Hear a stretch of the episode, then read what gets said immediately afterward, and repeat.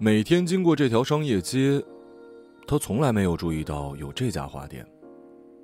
这条街地处于北京东五环之外，算不上破败，也并不繁华，总是千篇一律的，毫无新鲜事发生。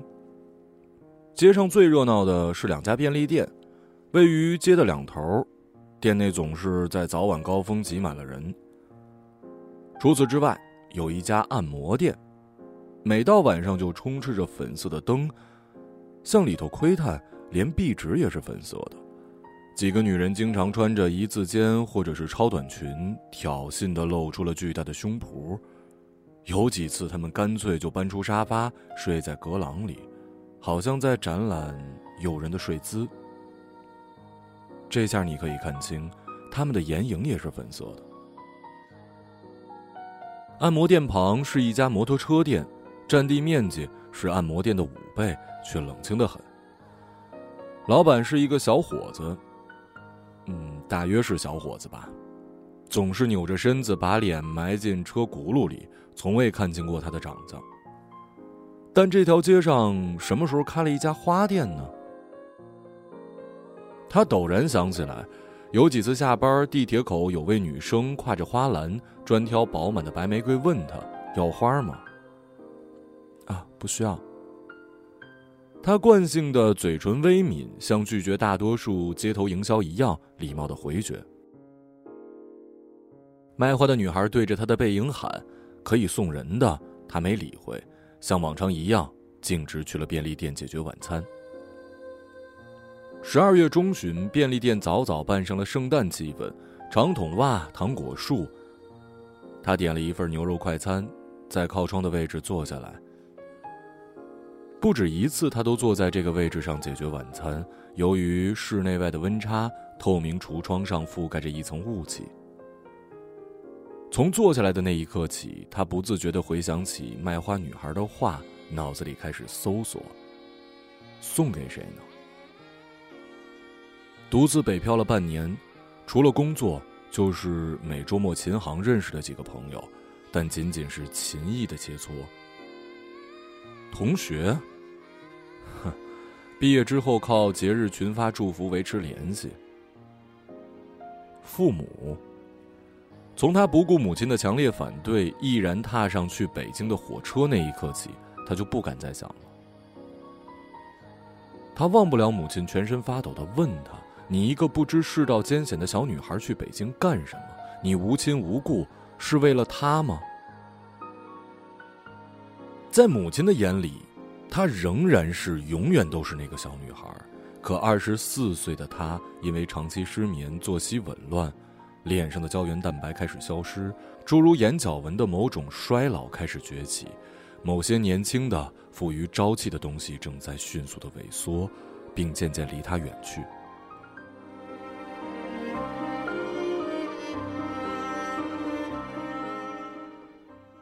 等等。刚刚提到了他，那个人，他在雾气中写出了一个名字李怀。写完赶紧擦掉，好像生怕别人看见，就像看见他的痛苦那样。就在这个时候，透过擦掉的雾气，他似乎看到了卖花的女孩。已经是深夜十点，零下十三度的街道上寂寥无人。他也许是卖花女孩的最后一批潜在顾客了。他想叫住卖花女孩，询问白玫瑰的价格，于是快速的扒完了最后几口饭，冲出便利店，而卖花的女孩已经消失在了夜色里。数日早上九点，离上班打卡还有三十分钟，坐地铁到公司只需要二十分钟。他计划用十分钟去便利店解决早餐。就在这个时候，他看见了那家不起眼的花店。在冷清的摩托车店旁边，占地面积大约十平米，门口角落堆着不易察觉的枯叶，橱窗一半用绿色帘子遮住，透过另一半的橱窗可以看见里面大小堆叠的植物生命，就像一个秘密的花园，散发着生机，看起来不像是新开张的。让他想想，这里以前是一个中年男人经营的手机壳之类的小店，什么时候被花店代替的呢？竟然全然不知道。惊喜之余，他走进去，推开门，一眼就看见了卖花的女孩，看起来跟自己差不多年纪。他似乎记得自己，目光对视，有一瞬间沉默。哦，我想了解一下白玫瑰。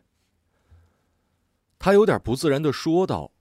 卖花女孩转过身，从一堆鲜花里捧出一束白玫瑰，花瓣开合度刚好，既不张扬也不内敛，上面沾有几滴水滴，像是清晨诱人的露珠。枝条上硬挺着许多刺，大约卖花女孩还没有来得及处理吧。大概卖花女孩还没有来得及处理。卖花女孩说：“这是早上六点刚到的，最新鲜的。你准备送人吗？有什么含义吗？”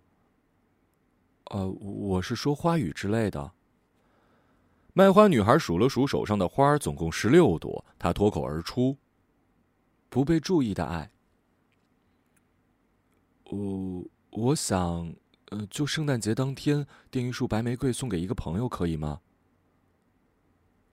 那天是他的生日，那天是男孩的生日，几朵呀？就十六朵吧。说完，卖花女孩拿来一张表单，来填一下信息吧。收花那一栏，他填了李先生，继而写下那串烂熟于心的电话号码跟地址。写到送花人的信息时，他慌张的说：“我不想让他知道是我送的。”你想匿名吗？呃，对，就是匿名。如果他问起来，你就避开关于我的一切。当然，或许他早就把我忘了。卖花女孩似乎明白了什么，只说了一句“好”。哦，对了，呃，我想请您帮我在卡片上写一句“生日快乐”，无需落款，这四个字就够了。放心吧，会按照您说的办的。嗯。他这才安心的付完钱，一共一百九十八块。其实花不仅可以送人，也可以送给自己的。卖花女孩说：“她疑惑的重复了卖花女孩的话，送给自己。”接着就读破了卖花女孩想要再卖她一束的骗局，说了一句“圣诞快乐”，准备推门去地铁站。他看了一眼时间，刚好过去十分钟。卖花女孩叫住他：“我想偷偷留一个您的姓名跟电话，我不会告诉任何人，便于通知您，白玫瑰送到了收件人本人那儿。”他走过去，写下了姓名阿珍以及电话号码。这件事情让阿珍接下来几天都很高兴，除了默默无闻的完成工作，他的生活似乎没有什么值得一提的。整宿的失眠，一心一意想着自杀，沉浸式的失望与拯救之中，在夹缝里生存。如今，他终于能够联系上李怀了。他无数次幻想李怀打开门收到花的情形，幻想他是如何从短暂的惊愕立马联想到昔日的爱人，就像熄灭的火重新燃烧热度，使某种清脆的断裂又开始架起桥梁。他从未如此期待一个节日的到来。他又梦见李怀了，他梦见李怀就在他身边，眼神疲惫的看着他。李怀伸出手，想给他一个阔别已久的拥抱。在确认一切真实之后，阿珍轻动身子去抱他，他们离得越来越近。阿珍甚至可以闻见从他脖子里散发出的熟悉气味。就在他们要相拥的那一刻，阿珍脱口而出：“李怀，我好想你啊！”就在那一刻，他就遁形般的不见了。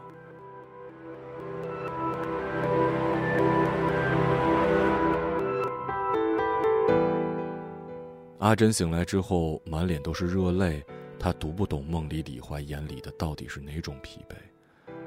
她觉得这是某种重逢的暗示，可别人说，梦都是反的。那天下班之后，阿珍又去找了卖花女孩。卖花女孩独自在花店里摆弄着花。圣诞节要到了，这意味着会有大量的人买花，她得提前做好准备工作。看到阿珍来了，她熟络的打起招呼。阿珍，你来啦。嗯，反正我回去睡不着，来找你聊聊天儿。没事的时候常来，嗯，我想跟你说一个我最近做的梦。说完，阿珍就问：“你说这梦会是反的吗？”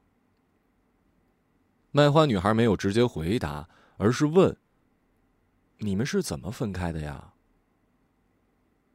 他们的关系看起来似乎又近了一步。很明显，这时阿珍把卖花女孩当做了一个可以信赖的人。他出轨了。阿珍回答，眼里闪过一丝暗淡，由此打开了话匣子。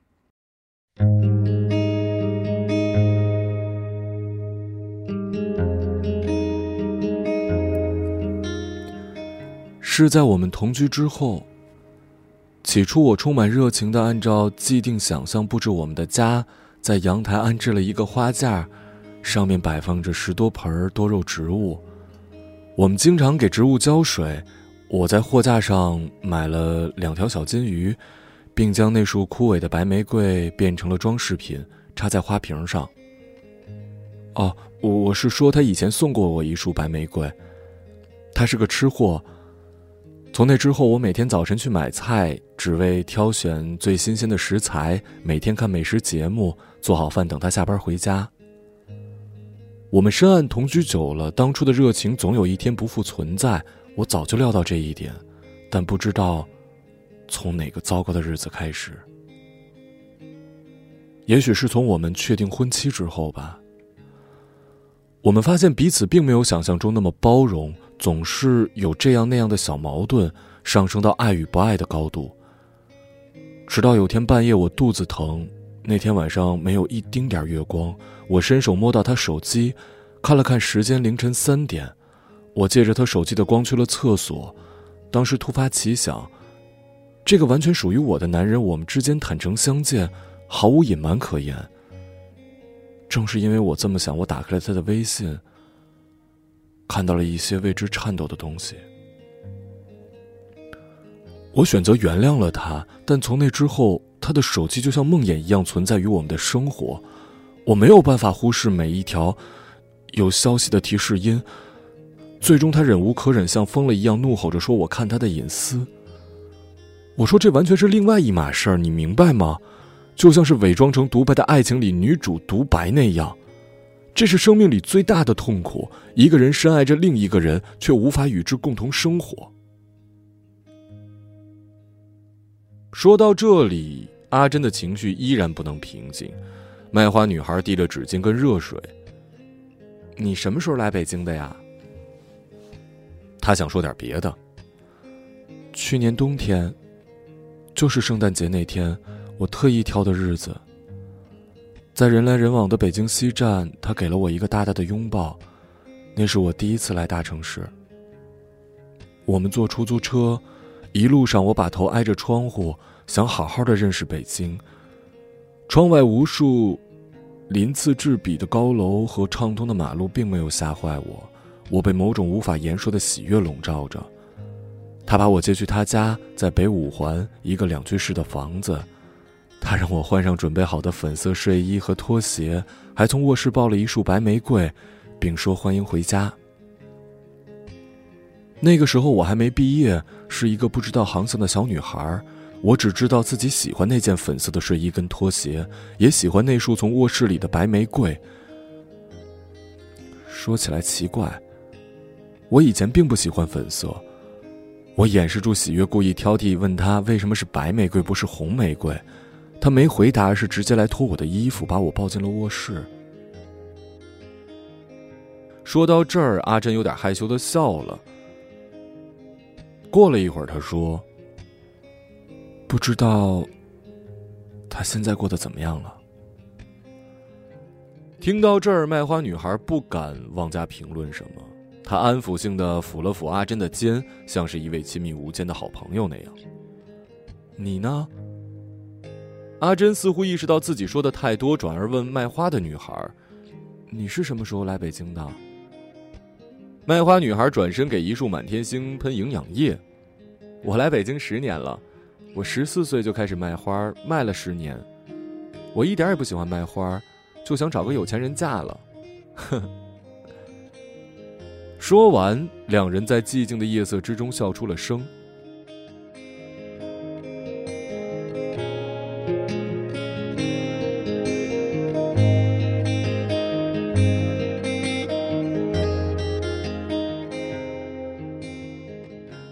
圣诞节伴随一波冷空气到来，那天公司提前下班，阿珍下午就收到了卖花女孩的短信，说花已经送到了收件人本人那儿。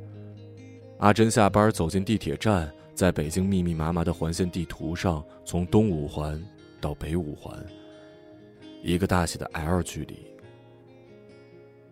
他又像往常那样看着那个 L 形状开始发呆，他甚至想亲自对他说“生日快乐”这四个字。最终，他去了花店，试探打探更多的消息。说来奇怪，自从上次阿珍和卖花女孩对话之后，他们之间好像默认了对方是彼此的密友，是非同于一般的店主跟顾客的关系。他推门进去，卖花女孩在节日那天看起来忙坏了，地上盛气着一堆长短不一的花杆跟叶子。卖花女孩抬起头，熟络的打招呼：“阿珍。”阿珍过去帮忙，花儿送到了。送到了，是他本人收的。那他有没有说别的话呀？他问花是谁送的，我回答他我不知道。他接着问买花的人什么样，我回答了好几个不知道。他忽然就不问了，说了句谢谢。我想他已经猜到是你了。阿珍迫切的拉住卖花女孩的胳膊，就这样。没有后续吗？没了。这时，阿珍想起什么似的，拿出手机，翻出李怀的朋友圈，显示非朋友最多可见十张。他果然看见最后一条是关于白玫瑰的。惊喜之余，阿珍推了一下卖花女孩。你看，配图正是今天送去的十六朵白玫瑰。李怀在朋友圈说：“谁送的，吱个声。”在阿珍眼里，这是一种回应，是一种想念的信号。卖花女孩也为阿珍高兴。从那之后，阿珍经常去花店，她像半个店员，熟络的帮着卖花女孩干活。他们的关系变得越来越好。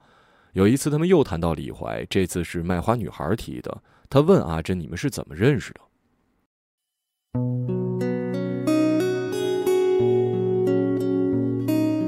旅游。那时我们在云南的旅途上，他好奇我一个女孩子怎么会独自出游，他主动成了我的小伙伴，一路上陪我吃喝玩乐，帮我拍照。短短几天里，仿佛有说不完的话。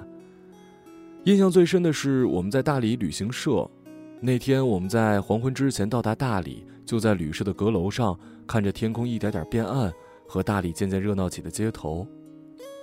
我们在阁楼坐到天黑，他突然拉起我的手，钻到热闹的人群里。就是在那一天，穿过拥挤的人潮，我们的手依然紧紧地拉在一起。阿珍说这话时，就像回忆自己的青春时代，语气从容。事实上，阿珍的生活的确一点点在变好。她没有在整晚失眠，没有频繁的做噩梦，或者说，她越来越能够接受李怀离开的事实。从而开始了一种崭新的生活。他没有自杀，身体也没有因此垮掉，反而开始尝试新的一切。这可能得益于自我拯救，也可能因为卖花女孩耐心的倾听。那你还会想他吗？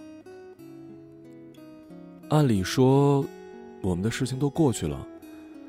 准确的说，是在毕业的那个夏天，我收到李怀从北京寄来的五个纸箱。箱子拆开，全是我的衣物，包括那件粉色的睡衣和粉色的拖鞋。睡衣是绒面料，看起来沾了许多灰。但是我清楚，那灰不是别的，正是白玫瑰的花朵枯萎风干之后，大约是路途中颠簸才成了灰，爱情的骨灰。从那之后，大家都说我变了个人，剪短发、打耳钉，一个人去爬山，或者半夜时忽然大叫，诸如此类，连我自己都怀疑。精神恍惚的状态和多次想自杀，是不是抑郁症？毕业那个晚上，我去操场跑道，最后一次拨通了那个备注着“老公”的电话，没人接，我先挂了。那晚我一边跑步一边嚎啕大哭了三个小时，后来嗓子哭得好疼啊！我不知道那个夏天是怎么结束的。说到这儿，阿珍笑了，也许笑的是当时的自己有点狼狈。还记得我跟你说过一个梦吗？梦见李怀的那次。卖花女孩点点头。事实上，从那之后，我几乎每周频繁的梦见他。直到现在，我依然会从梦里惊醒。事情已经过去了两年，当我时常走过街角，大风掠起灰尘，空气中弥漫着诱人的炒栗子香。我喜欢吃栗子，那时候李怀总是包好热乎的栗子，一半塞到我嘴里。而今走在寒风呼啸的街上，看到陌生情侣亲昵的样子，心里想着我差一点就嫁给了他。虽然现在只有母亲才会跟我谈起婚姻，从相亲到属相匹配，再到星座运势。你们最后一次见面是什么时候啊？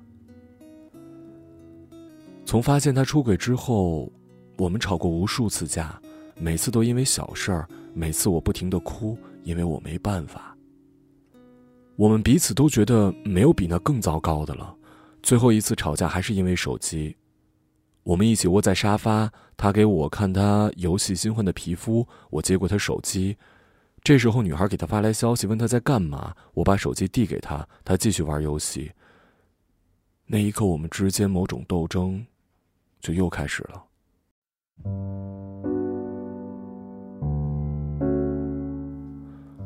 我问他微信来了，你怎么不看呢？他说我微信来了，关你什么事儿？我说是，与我不相干。你也与我不相干吗？那天晚上我们又吵架了。我拿着被子睡到了沙发，事实上好久好久我都没睡着。天快亮的时候，他走出卧室的声音惊醒了我。他把我抱回卧室的床上，把我枕在他怀里，紧紧的搂住我。我小声说：“我吵累了。”他说：“他也是。”我紧紧抱住他，他也更紧紧的抱住我。就这么什么话都不说。不知过了多久，他说：“不如分开吧。”我一下子哭得更凶了。我说：“我离不开你。”第二天晚上，他下班回来的时候，我清理好衣物，我说：“回学校处理毕业的事儿，我们分开一段时间，彼此冷静冷静。”他叮嘱我路上注意安全，平静的就像是。各自去上班一样，而那竟成为了我们最后的一别。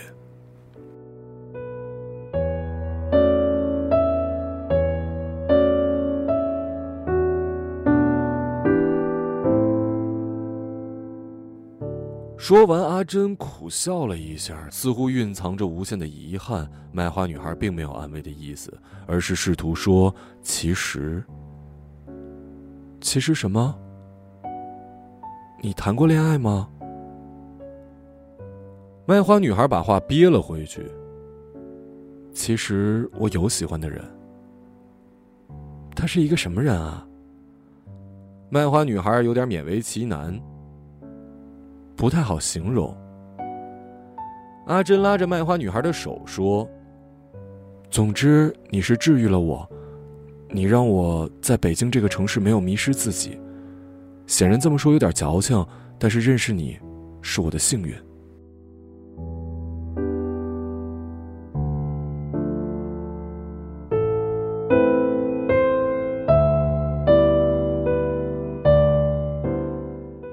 阿珍后来由于工作变动搬走了，从五环搬到了西三环，后来又搬去了北五环。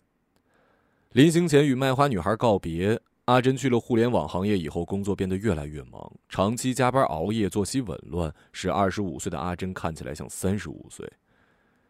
和卖花女孩的联系也越来越少。这期间，母亲从未停止跟她讨论婚姻的问题，以相亲来拯救她糟糕的生活。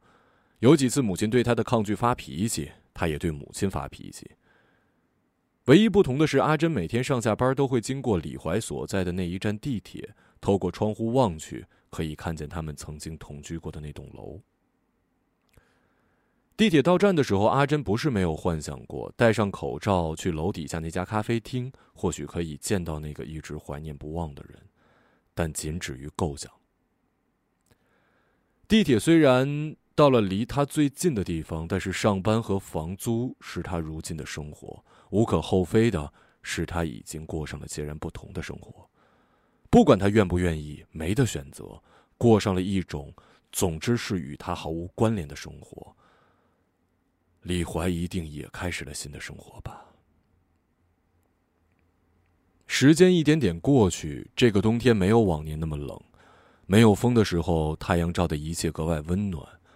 围巾裹紧脖子上，渗出细密的汗。某天，地铁的人潮中有一个人喊：“圣诞节快到了！”引得大家纷纷侧目。阿珍就这样的看到了李怀。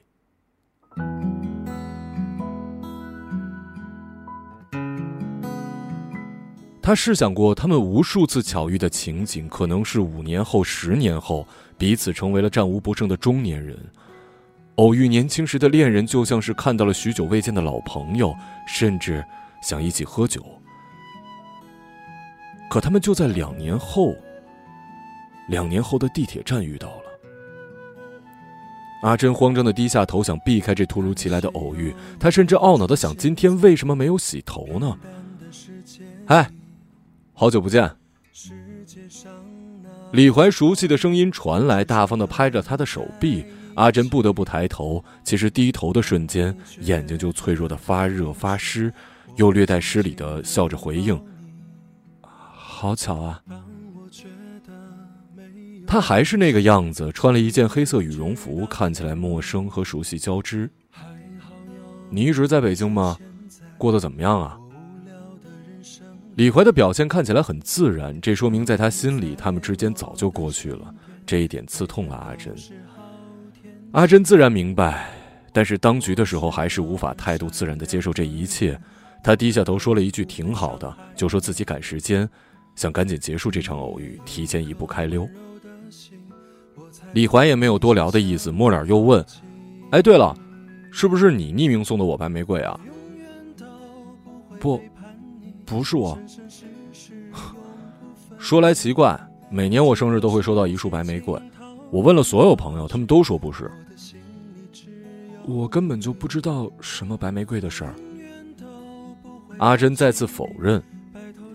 如果是你的话，我们的事情早就过去了，我们都应该各觅新欢，开始新的生活。如果不是你，自然很好。说完，就像朋友告别那样。嗯，你忙着吧。阿珍几乎慌乱的离开了偶遇现场，接着就靠着地铁站开始大哭，从头到尾他只会哭，高兴的哭，激动的哭，痛苦的哭。以前李怀问他你怎么那么爱哭呢？最开始时他一哭，李怀就慌了，想尽办法逗他开心，他也像个小孩子，一点小手段他就开始乐。后来他一哭，李怀就烦。他说他烦透了，动不动就需要哄的女人，他恨不得光棍一辈子也不去惹一个爱哭的女人。再后来，在他的哭声中，两个人大声吵架。可如今，阿珍还是爱我。当你觉得太委屈也许是你自己的问题当我觉得太糟心因为梦见前任的身影。那么久的人生里时间的难难和易爱人总换来换去有人第二天，他跨越大半个北京城去找了卖花女孩，急于把这场偶遇分享给她。花店在那条街道已是最显眼的，面积扩大了三倍，风格重新装修，看起来再也不是以前的那家了。而卖花女孩看起来也不一样，她穿了一件最新款的大衣，格外精神。看到阿珍来了，似乎吓了一跳。“哎，你怎么来了？”阿珍蹦蹦跳跳的挪过去。“我看见他了。”“见到谁了？”“我前男友李怀。”“你们重新联系了？他主动联系你的？”“我们在地铁站偶遇了，我很慌，但我们并没有。”过多的问候，他看起来自然而冷漠。他还问我白玫瑰是不是我送的？你怎么说的呀？我当然说不是了。哦，对了，再订一束花吧，我想明年圣诞节的时候送给他。老方式还是匿名，还是写生日快乐。阿珍，你有没有想过放手啊？放手？我没有放手吗？我是说，从心底里放下他，去过你自己的生活。我送花给他，不是对他抱有期待，你还不明白吗？我以为你会懂我的。卖花女孩没接话。还有一周，我的花店要转出去了，我要结婚了。阿珍表示惊喜又惊讶，走过去抱了抱卖花女孩，真为你开心。那天他们的对话在莫名的尴尬气氛中结束。阿珍付完了预定的白玫瑰的钱，就离开了。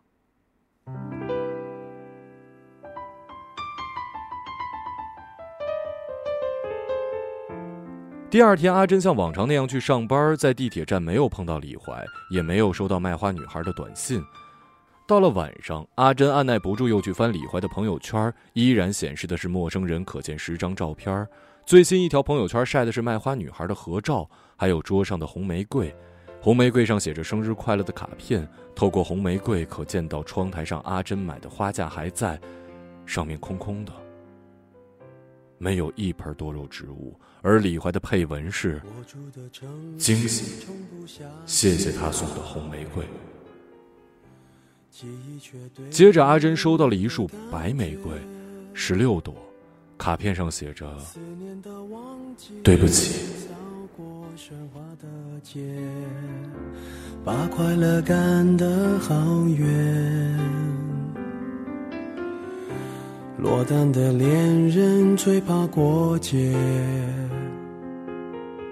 只能独自庆祝，尽量喝醉。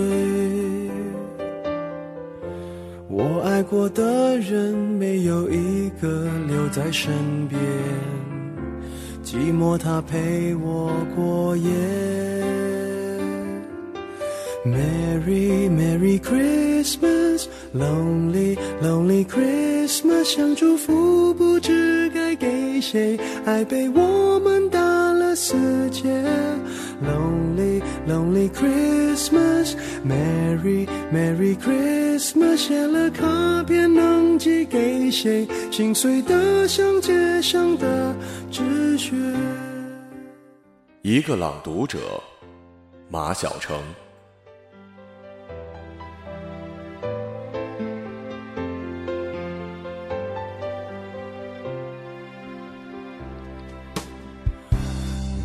的恋人最怕过节，只能独自庆祝，尽量喝醉。我爱过的人没有一个留在身边，寂寞他陪我过夜。Merry Merry Christmas。Lonely, Christmas，想祝福不知该给谁，爱被我们打了死结。Lonely, lonely Christmas，Merry, Merry Christmas，写了卡片能寄给谁？心碎的像街上的纸屑。电话不接，不要被人发现，我整夜都关在房间。狂欢的笑声，听来像哀悼的音乐。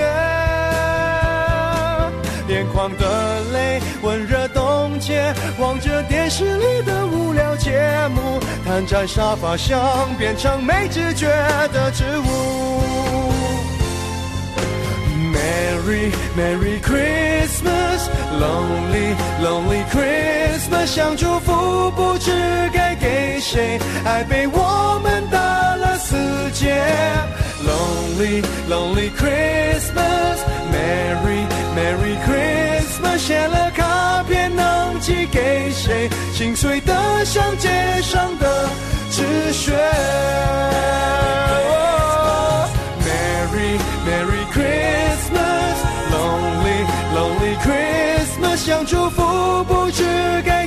谁？爱被我们打了死结。Lonely Lonely Christmas，Merry Merry Christmas，写了卡片能寄给谁？心碎的像街上的纸屑。谁来陪我过这圣诞节？